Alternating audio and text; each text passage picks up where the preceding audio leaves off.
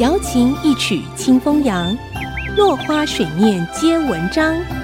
刘炯朗校长邀您共享读书之乐。欢迎收听《落花水面皆文章》，我是刘炯朗。今天我们讲分配方案的改进，帕雷托最优。我们谈过几个资源分配的例子，都是有一个总预算，一个资源五十块钱，七颗橡实，二十四小时，要分配到两个或者多个项目去，茶叶蛋和香蕉，早上和晚上的橡实，以及睡眠、工作和学习的时间等等，让同一个使用者使用，再计算其分配的总效应。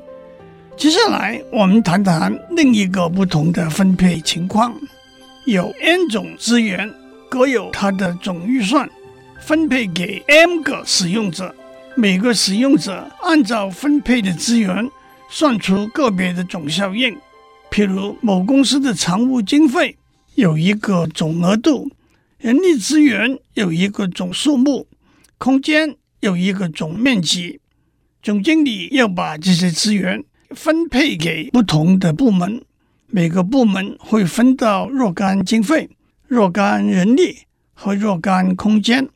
总经理宣布分配方案之后，各部门经理就按照分到的经费、人力和空间，算出自己部门的总效应。有些部门经理认为分配到的资源算出来的总效应太低，向总经理提出。重新分配的要求，总经理说：“如果能够找到一个新的分配方案，让所有部门都不吃亏，那就是每个部门的总效应都不会减少，而最低限度有一个部门会得到好处，那就是那个部门的总效应增加。那当然没有问题。问题会有这样一个新的分配方案吗？”假如不可能的话，那么原来的方案就被称为帕雷托最优 （Pareto Optimal）。反过来，如果的确有比较好的新分配方案，把旧的分配方案改成新方案，就叫做帕雷托改进 （Pareto Improvement）。直觉来讲，帕雷托最优是个合情合理的观念。在已有一个分配方案的前提下，损人利己的新方案是不能被接受的。帕雷托改进就是不损人却利己的意思。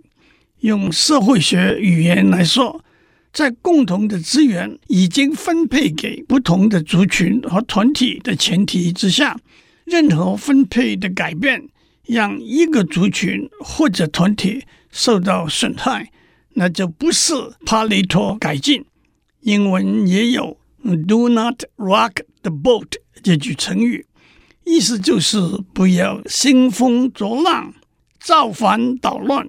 反过来，如果能够找到帕雷托改进，那就是在和谐中求进步了。请注意，帕雷托最优，并不是以某分配方案为整个公司带来的总效应。作为衡量的标的，换句话说，并不要求所有部门的总效应加起来为最大。在广泛的情形之下，资源分配往往有不止一个帕雷托最优分配方案。